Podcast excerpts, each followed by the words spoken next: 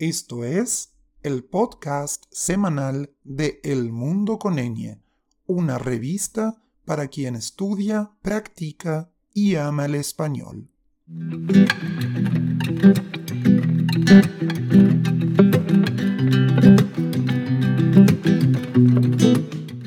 Desde Colombia al resto de América Latina. Del resto de América Latina a Estados Unidos. Y de Estados Unidos al mundo. Algunas décadas atrás, aquella cantante colombiana que imitaba a Alanis Morissette y la mencionaba como su modelo a seguir en algunas entrevistas pasadas, hoy es un ícono latino.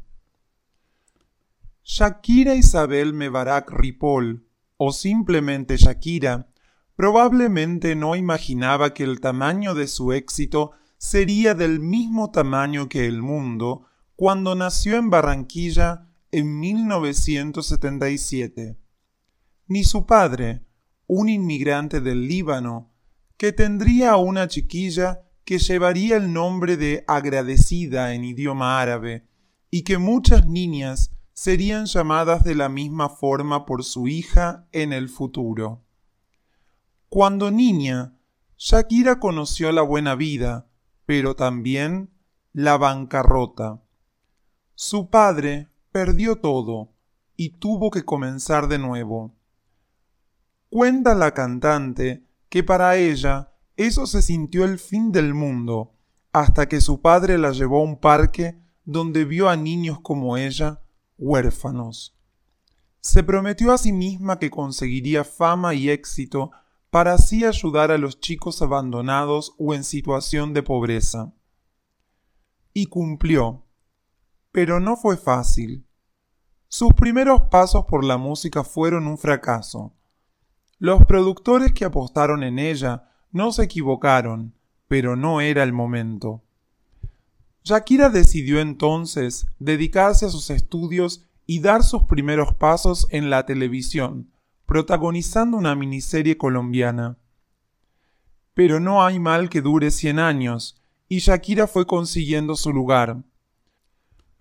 Continuó trabajando en su música, ganó el tercer puesto en el Festival Internacional de la Canción de Viña del Mar y finalmente fue invitada a participar de un álbum que reunía a varios artistas colombianos.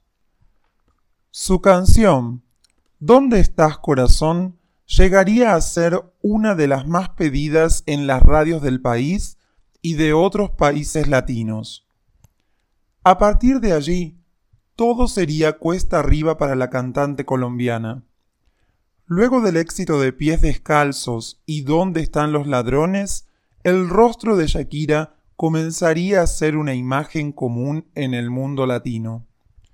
Su Unplugged para MTV también fue un éxito rotundo y la catapultó a la fama internacional, traspasando las fronteras del idioma.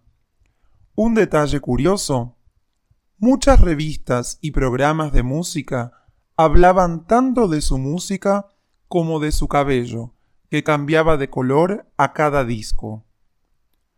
Luego de estos éxitos vendría su primer trabajo en lengua inglesa, Laundry Service, o Servicio de Lavandería para el Mundo Hispano, que llegaría a vender más de 13 millones de copias en el mundo. La mezcla de pop, rock, ritmos latinos como el tango y la música andina, sumado a algunos sonidos árabes, alcanzaría los primeros puestos en los rankings mundiales. En la actualidad, Shakira es una de las mujeres más influyentes del mundo, tanto por su música como por sus actividades filantrópicas. Aquella niña en Barranquilla, que prometió ser famosa para ayudar a los más necesitados, cumpliría su promesa con creces.